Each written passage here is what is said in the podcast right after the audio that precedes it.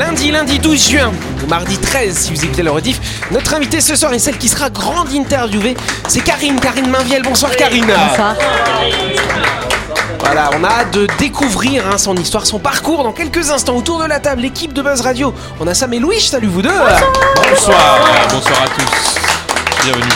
Et en face, on a Ludo, on a Jean-Marc, on a Christelle. Salut vous trois. Bonsoir. Bonsoir tout le monde. Et bonsoir à vous qui êtes en train de nous écouter. Vous êtes sur Énergie, c'est l'heure de Buzz Radio.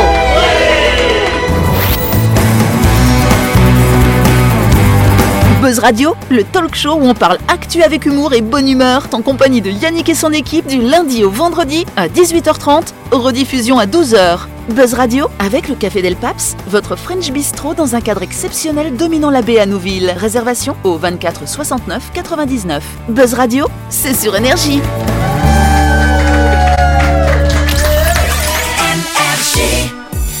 Allez, avant de commencer cette interview, on s'arrête quelques instants pour parler du projet immobilier Lysia qui va se construire à Nouméa, cher Ludo. Eh oui, vous cherchez un havre de paix en ville pour vous et votre petite famille. Découvrez la résidence Lysia qui sera construite à proximité de l'hippodrome.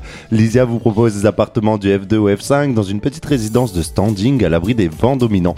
Profitez du calme absolu en impasse sans aucun vis-à-vis et dans un quartier très recherché. Exactement, cher Ludo. Bonne voix là hein. Envie d'acheter votre appartement pour vous pour le mettre en location. Sachez que la résidence Lysia sera livrée à la fin du premier semestre 2024 Plus d'infos, vous contactez l'agence Plein Sud au 24 07 27 En interview. Exactement, cher Sam. Bon, bah, très bien. Karine, elle était effectivement avec nous tout au long de la semaine dernière. Euh, Karine, c'est quelqu'un qui a un profil un petit peu particulier. euh, parce qu'il y a 12-13 ans, comme ça, tu t'es dit, tiens, je vais aller faire chanter les prisonniers, les détenus. Il faut dire les détenus, Oui, ça. tu alors. vas y arriver, Elle me hein. regarde à chaque fois. hein. Ouais, la- les prisonniers, c'est c'est, euh, pendant la guerre, c'est ça. Les détenus, ceux qui sont dans les euh, centres de détention. Hein voilà. Tout à fait. Voilà. Bon, on dit comme prison, hein, mais bon, voilà. On va les coller quand même. Donc très bien Karine, donc comment comment ça s'est passé? Parce que toi donc t'as as été euh, chanteuse professionnelle, c'est ça? Oui, semi-professionnel. Semi-professionnelle, la moitié. C'est ça. bah oui, parce que je gagnais ma vie, euh, l'argent c'était par le métier de prof. Voilà. Et en parallèle, je chantais, mais à- avec un niveau. Voilà. D'accord, un sacré level quand même. Oui, Ludo. Et du coup, tu chantais. Enfin, sur quel moment tu prenais euh, ton temps pour euh, pour faire tout ça? C'était vraiment euh, genre t'étais à mi-temps dans ta version professionnelle et tu faisais le chant à côté ou... Non, j'étais jeune, je pouvais tout faire. Ouais, c'est ça. T'enchaînais Non, vraiment non, les deux. oui, euh. j'enchaînais, c'est-à-dire qu'on avait euh, des répétitions euh, tous les mardis, tous les jeudis à l'époque, de 18h30 à 23h. Ah ouais. Ah et, ouais, et ensuite, on avait les concerts le samedi et le dimanche euh, minimum, plus le vendredi soir parfois, et plus, euh, voilà. On Ah, pouvait faire jusqu'à 100, oui, une centaine Ah ouais, de concerts par an. Ah, Ah oui, ouais. euh, ouais, ouais, c'est un sacré rythme quand Oui, même. oui, elle- en fait, elle était pas semi-professionnelle, elle était professionnelle. Ah gagnais pas d'argent. complètement. Je gagnais très Non, peu elle était d'argent. Passionnée, les amis. Ouais. Ouais, c'est Ah. ça. Joli. Donc effectivement, euh, justement, on, on vient là-dessus, donc euh, cette passion du chant et cette envie de transmettre et d'utiliser le chant peut-être pour canaliser euh, peut-être les chanteurs, les élèves. C'est ça, en fait, euh, je me rendais compte des effets du chant sur mon corps et sur le corps des autres. Donc, euh, moi, j'étais en lycée professionnel en, en banlieue parisienne, dans un lycée qui était classé plan violence. Et il y avait des, des enfants, puisque c'était des enfants qui avaient subi euh, le pire. Et en fait, j'avais demandé si je pouvais essayer de, de voir si, par le chant lyrique, on pouvait arriver à quelque chose. Et très rapidement, en fait, ça a débloqué pas mal de choses. Et ensuite, je me suis occupée, j'avais récupéré l'élève le plus violent de chaque classe, donc de mon lycée qui était en plan violence.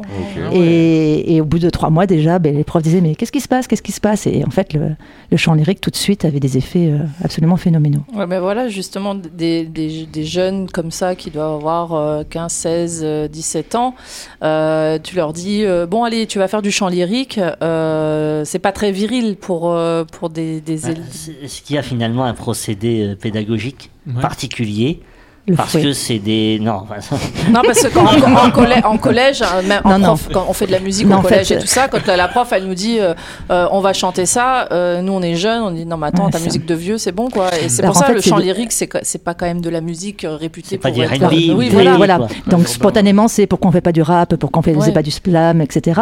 Mais en fait non, parce que le travail, en fait, le travail était amené d'une telle façon que ils en ressentaient les bienfaits assez rapidement. Euh, les bienfaits sur le corps, comme là avec, euh, comme là au camp Est. En fait, très rapidement ils redorment, très rapidement ils sont détendus, très rapidement ils ont moins mal au ventre. Donc en fait, les, les effets sur le corps sont tellement rapides qu'après on prend plaisir au chant en lui-même.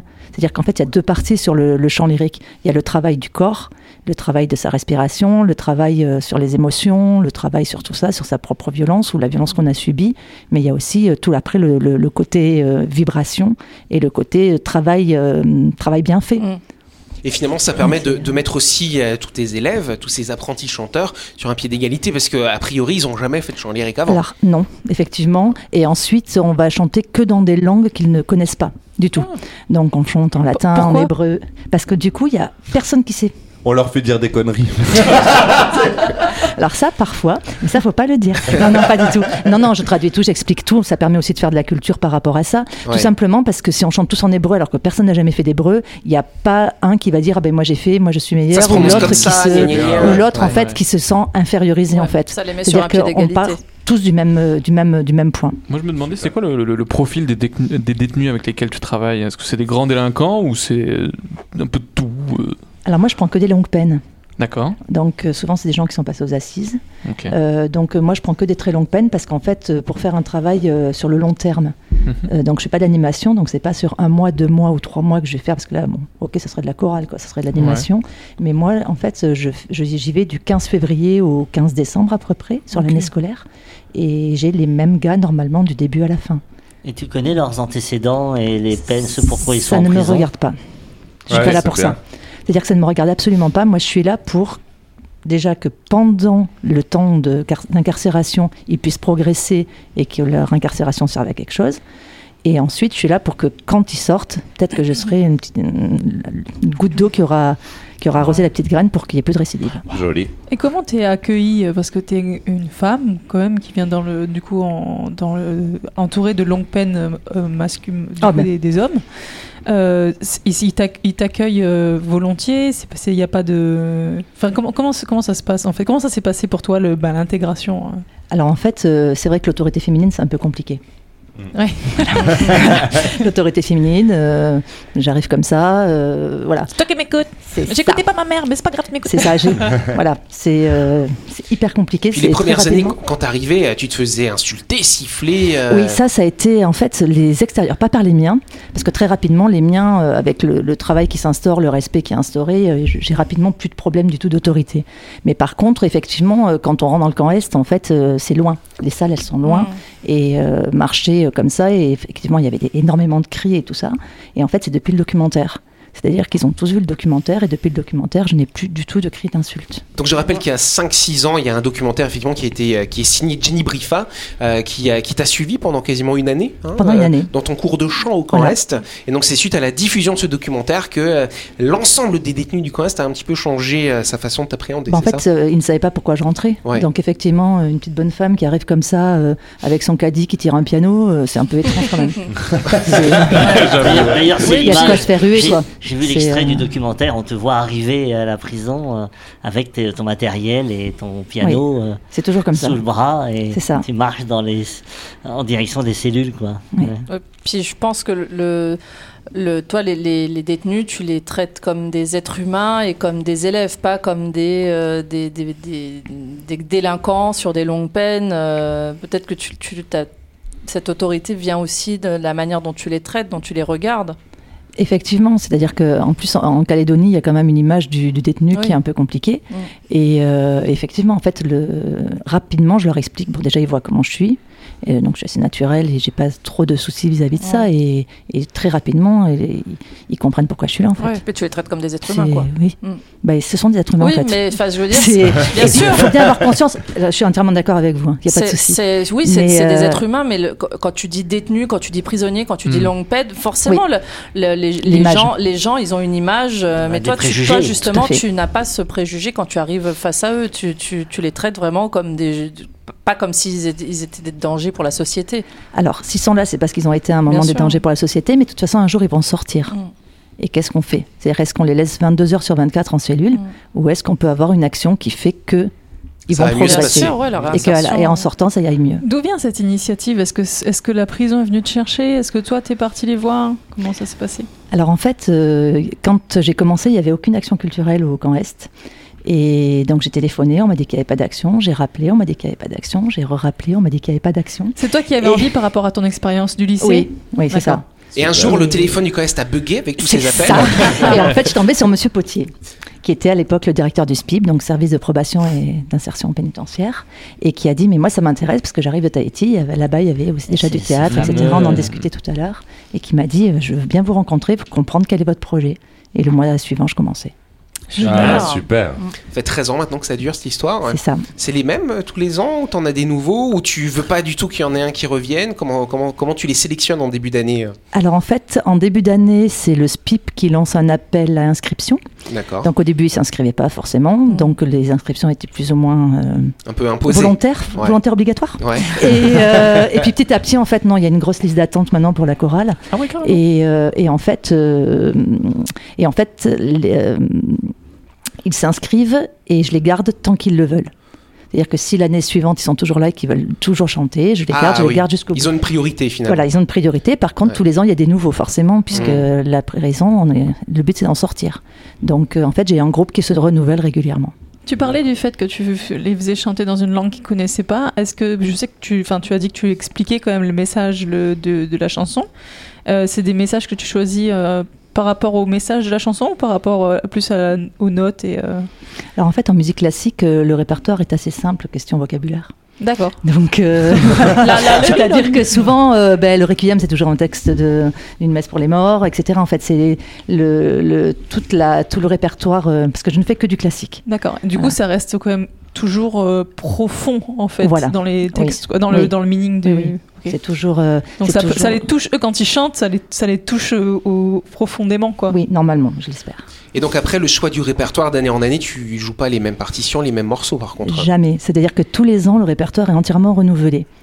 Donc en fait, ça demande énormément de travail en amont, puisque comme le groupe, quand il démarre, je ne sais pas ce qu'il a, je ne sais pas quels sont ses problèmes spécifiques, quels sont, comment ils peuvent chanter en fait.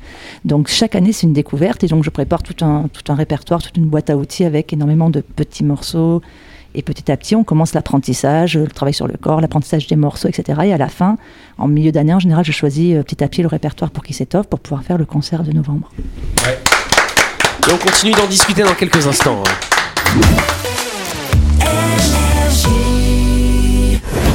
Et n'oubliez pas que vous pouvez écouter Buzz Radio en podcast à tout moment sur Deezer, Spotify ou Apple Podcast. C'est pratique si vous avez loupé un numéro. Et sinon, toutes les émissions sont disponibles en vidéo sur buzzradio.energie.nc.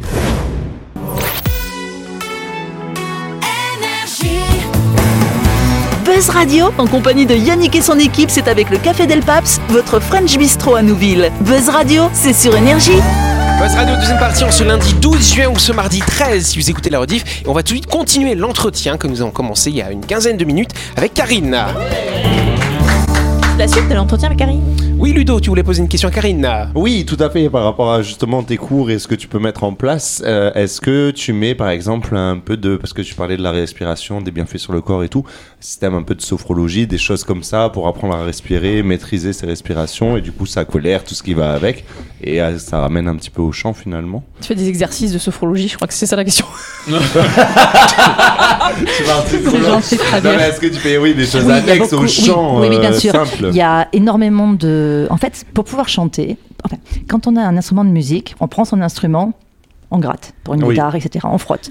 Pour le corps, c'est pas du tout ça, puisque c'est ton corps qui est ton instrument. Hmm. Donc déjà, accepter de montrer ce que tu as à l'intérieur, ça peut être très très compliqué. Oui. Ensuite, il faut le préparer ce corps. Parce que tu ne deviens pas champion olympique de natation, euh, comme ça tu te jettes pas dans la piscine, il faut s'entraîner. Oui. Le chant, c'est pareil. Donc en fait, on va développer, on va déjà développer une posture. On va se tenir correctement. On va ouvrir un maximum. On va pas être tout crouchi, de tout, etc. On va pas avoir une capuche, une casquette et trois t-shirts sur la tête pour pouvoir chanter parce que ça va pas vibrer et on sera pas fier de soi. Donc il y a toute une préparation physique et corporelle. Et ensuite, il y a plein d'autres exercices, donc de techniques Alexander, de sophrologie, de relaxation, de yoga. Il y a plein, plein, plein en fait de techniques qui sont liées pour pouvoir et c'est ça en fait qui- chanter et c'est ça en fait qui reconstruit le corps. Super. Et après, il y a quand même une forme d'autorité aussi que tu dois avoir, parce qu'un chef d'orchestre, euh, c'est quand même quelqu'un un peu autoritaire. Ça passe, ça euh, Ils veulent pas te casser la figure un peu des fois? Alors, pas trop. J'ai pas. En 13 ans, en fait, j'ai eu juste un petit incident où il y en a un qui a eu un peu du mal, mais c'est pas voilà. Mais j'ai jamais été touchée. J'ai D'accord. jamais. euh, J'avais voilà. un instituteur quand j'étais en CE2. Il était, euh, bah, il est parti en. Pas. Non, ouais, il, il est, il est parti enseigner en prison. Ah ouais. Il était très violent déjà, agressif avec Ah ouais, les non, élèves. Et d'ailleurs même moi il m'a mis mis sous le robinet parce que je faisais des trucs, euh, voilà. Et, euh, et donc quand il est parti en prison, moi j'ai appris qu'il avait été poignardé. Je, me Ah suis, non. mais je me suis dit, non mais je me suis dit s'il avait la même pédagogie, s'il n'avait pas adopté, adapté la pédagogie avec euh, la population qu'il avait carcérale. Bah, il y en a une. Voilà. Mais je pense que si mon, si mon- en fait, euh, sans, sans vouloir me, euh, me flatter, me vanter ou autre, je pense que si mon, mon autorité n'était n'était mal placée, en fait, ben, j'aurais pas tenu Et c'est autant. ça, en C'est-à-dire fait. que ça pourrait pas marcher. Mais, mais, mais l'intérêt aussi du chant et du chant choral, c'est que le- l'autorité, le respect de la loi s'apprend. C'est-à-dire que quand je fais un geste avec ma main pour qu'ils partent tous ensemble, très rapidement, ils comprennent pourquoi il faut tous partir ensemble. Parce qu'on peut pas faire du beau si on Ouais. n'obéit pas, en fait. Ouais, Donc il y a la notion de groupe, de, de, je trouve c'est ça, à ça la notion ça. de groupe, la notion de euh, parce que ils sont quelque part, ils étaient un peu en marge de la société et le fait qu'ils chantent tous ensemble en harmonie, En fusion, euh, ouais. en fusion, Ouais. c'est quelque part reconnaître l'altérité, reconnaître le groupe et c'est une bonne façon de s'insérer après euh, une Magnifique. fois qu'ils ont et de supporter sa voisine. Oui. C'est-à-dire que, par exemple, je te pardon,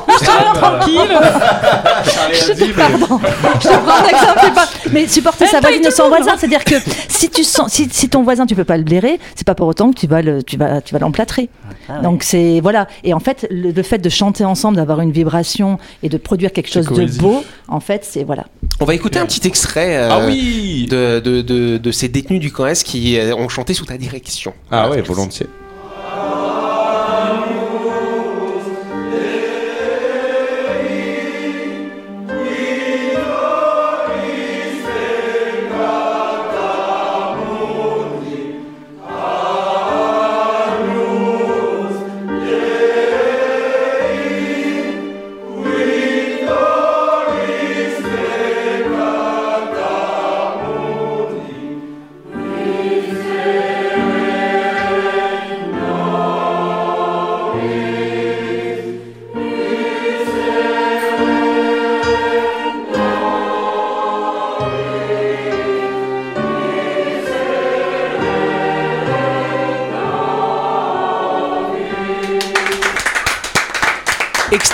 Effectivement hein, de ce documentaire de Jenny Brifa en plein cœur. Alors là, on entend des voix d'hommes et des voix de femmes aussi. hein.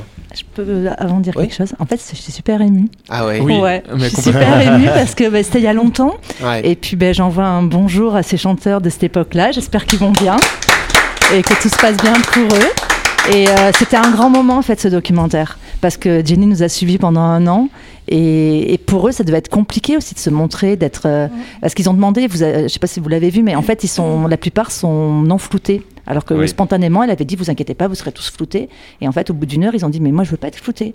Et Ah, je me suis dit que j'avais gagné quelque chose parce qu'en fait, ils étaient fiers d'être là. Mm. Et donc, euh, c'était vraiment un très grand moment. Joli. En plus, Ouais. t'as as, l'impression Ouais. qu'il y a une, une sorte. ils, se- ils sont libres, euh, mais à l'intérieur d'eux-mêmes, Ouais. comme s'ils s'ils se libéraient. Ils sont, ils sont coincés, hein, ils sont cloisonnés, mais on sent là, dans la chanson là qu'ils expriment une, une liberté personnelle. C'est ce ce que c'est- permet le Oh. chant. Et pour répondre à ta question sur les femmes, je ne l'ai pas oublié. Donc, euh, en fait, c'est que j'ai un cœur de femme dehors. Et avec qui on travaille le répertoire euh, le même qu'avec les hommes et je les amène une fois par an et donc le dernier week-end de novembre ou le premier de décembre en fait on fait un concert ensemble. Pas mal. Super. Mais il n'y a pas des femmes au sein de la prison? Alors si, mais elles sont pas nombreuses. Et je peux, ça ferait un boys band en fait. On- ça marche pas. En Les fait, Spice Girls. ça.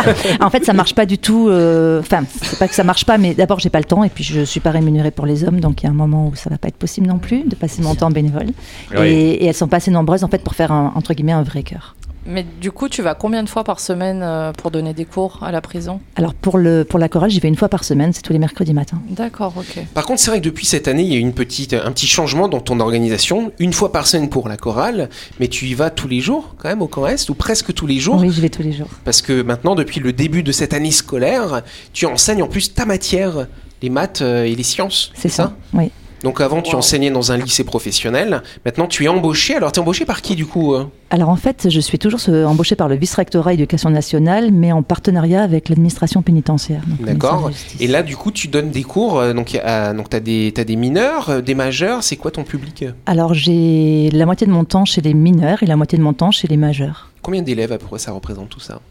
Alors, euh, bah, c'est aléatoire pour les mineurs, ça dépend de combien on a, mais je les ai tous, en fait, les mineurs. Ouais. Donc, euh, actuellement, ils sont 7. Et chez les majeurs, c'est deux groupes de 12. D'accord. Oui, Sam? Les cours, ils sont, euh, ils sont adaptés pour une réinsertion ou c'est les cours qu'on retrouve, nous, à l'é- à l'école et au lycée euh? En fait, on leur fait que des trucs qui sont hyper chiants et qu'ils vont pas aimer. non, non, c'est de l'enseignement ultra adapté. Ouais. Euh, ça fait partie de l'enseignement adapté d'ailleurs pour le vice-rectorat, ça fait partie du, du rayon enseignement adapté. Et euh, non, non, c'est extrêmement adapté parce que bah, déjà, c'est, on n'enseigne pas les maths de la même façon à un adulte de 45-50 ans ou à un jeune de 22 ans ou à un enfant de 5 ans.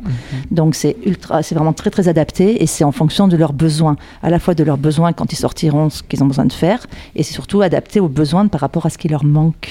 Du coup, c'est que- presque du cours particulier, quoi. C'est du cours particulier. Ah, d'accord, la- en fait, c'est pas du cours particulier parce que je les ai ensemble dans la classe, mais en fait, c'est ce qu'on appelle la pédagogie différenciée. C'est-à-dire qu'en classe, chaque chaque personne qui est face à moi, en fait, a un cours différent Mais- et va sur Ah son ouais. chemin et à son rythme. C'est-à-dire que bah, ce matin, par exemple, Donc, je salue mes élèves de ce matin. Ce matin, en fait, on a fait non, il n'y a pas de compétition. C'est chacun qui va à son rythme et au plus haut de ce qu'il est capable d'aller. Ouais, L'école de base devrait Ouais. être comme ça. Ouais, en fait. grave. Euh, Mais l'école est comme ça en lycée professionnel. Ouais. hein. Mais Ouais. du- du- Oui, oui, en lycée professionnel, c'est très adapté. On fait déjà ça. C'est, À euh, l'individu vraiment ou Alors- à la classe dans laquelle il est Alors, en à la général classe, mais, mais avec un but. En fait, le but, c'est de préparer un examen dans une classe euh, extérieure, mais on va quand même au rythme de chaque enfant. On peut pas l'amener. euh, on peut pas. Un, un enfant qui comprend rien, il va pas sortir de la fin de l'heure en disant De toute façon, t'as rien compris, c'est pas grave, quoi. Non, Ouais. on essaye toujours quand même de l'amener au maximum de ce qu'il peut faire. Du coup, au camp Est, donc ils ont plusieurs autres cours, euh, plusieurs autres matières aussi de cours? Alors, en fait, oui. C'est en fait l'enseignement. Donc les mineurs, c'est particulier parce que c'est un enseignement obligatoire. L'État se doit de, de, Ouais, de leur de- assurer leur un- enseignement. Voilà. Et sur les majeurs, en fait, euh, c'est majoritairement français, histoire, géo et maths. Les, Et maths sciences. les basiques, Les, entre les fondamentaux, en fait, ce qu'on appelle les fondamentaux. Et du coup, tu as commencé donc, euh, cette année, En au mois de février. Euh, on est à peu près à mi-parcours, là, euh, Mm. de cette année, première année d'enseignement pur et dur, hein, dans ta matière en maths, en sciences, comme on le disait. Ça te donne envie de continuer ou tu as envie de retourner dans un lycée? Alors en fait, je suis partagée parce que c'est extrêmement riche, c'est extrêmement enrichissant, mais c'est extrêmement fatigant aussi. Mais non, je pense que je vais. Alors là, j'ai un an pour me décider en fait. Ok. Donc, voilà, mais je pense que je vais continuer. Incroyable ce parcours quand même. C'est ouais, c'est formidable. Inspirant. Et puis euh, félicitations parce que franchement, euh, ce que, ce qui, je pense que c'est une médecine pour eux de chanter, mais c'est euh, c'est presque comme une médecine pour ceux qui écoutent aussi parce que ça fait vibrer chaque euh, chaque corps qui écoute euh, ce, ce son qui en fait euh, devient magique quoi par rapport à ce qu'ils Et mettent dedans en énergie. euh. justement pour continuer ce que tu dis, quand, quand tu dois donner tes cours, surtout quand ils commencent à être un peu bons, tu vois, au bout de 6-7 mois, euh, ça doit s'entendre dans toute l'enceinte du camp Est. Alors oui. effectivement, ça s'entend partout. Ouais. C'est. euh, Donc ça permet, euh, ça, ça calme. Est-ce que vous avez ressenti quelque chose? Est-ce que ça, ça va mieux après les cours de chant, l'ambiance générale dans la prison ou pas? J'irai pas jusque-là, mais ce qui est drôle, c'est que quand je sors et que parfois il y en a qui le chantent, qui le fredonnent sans Ah. se rendre compte que ce qu'ils sont en train de chanter, en fait, ce qu'on a travaillé euh, l'heure d'avant euh, Ouais, avec les miens. Ça, c'est ça, c'est énorme, ouais. C'est cool. Je je trouve que tu leur permets, alors sans jeu de mots, mais tu leur permets de s'évader quand même Ouais. euh, de ça, de, de, de, de- de l'endroit où ils sont. de- ils sont cloisonnés. Euh, je trouve que c'est, ça rend les murs perméables. Voilà. Merci. Ouais. Merci beaucoup, merci beaucoup Karine. Merci. J'étais ravi de te recevoir dans cette Bah, merci émission. beaucoup. Et c'est la fin de cette émission. Merci de nous avoir suivis. On nous la Buzz Radio, c'est tous les soirs à 18h30, bien sûr, sur cette antenne. Cette émission, elle sera rediffusée demain à midi. Si vous l'avez pris en cours de route, vous pouvez l'écouter en entier demain à midi ou en podcast, hein, bien sûr. Hein Voilà. On vous embrasse et on vous dit à demain. Merci. À, Avec un ou une nouvelle invitée, bien sûr.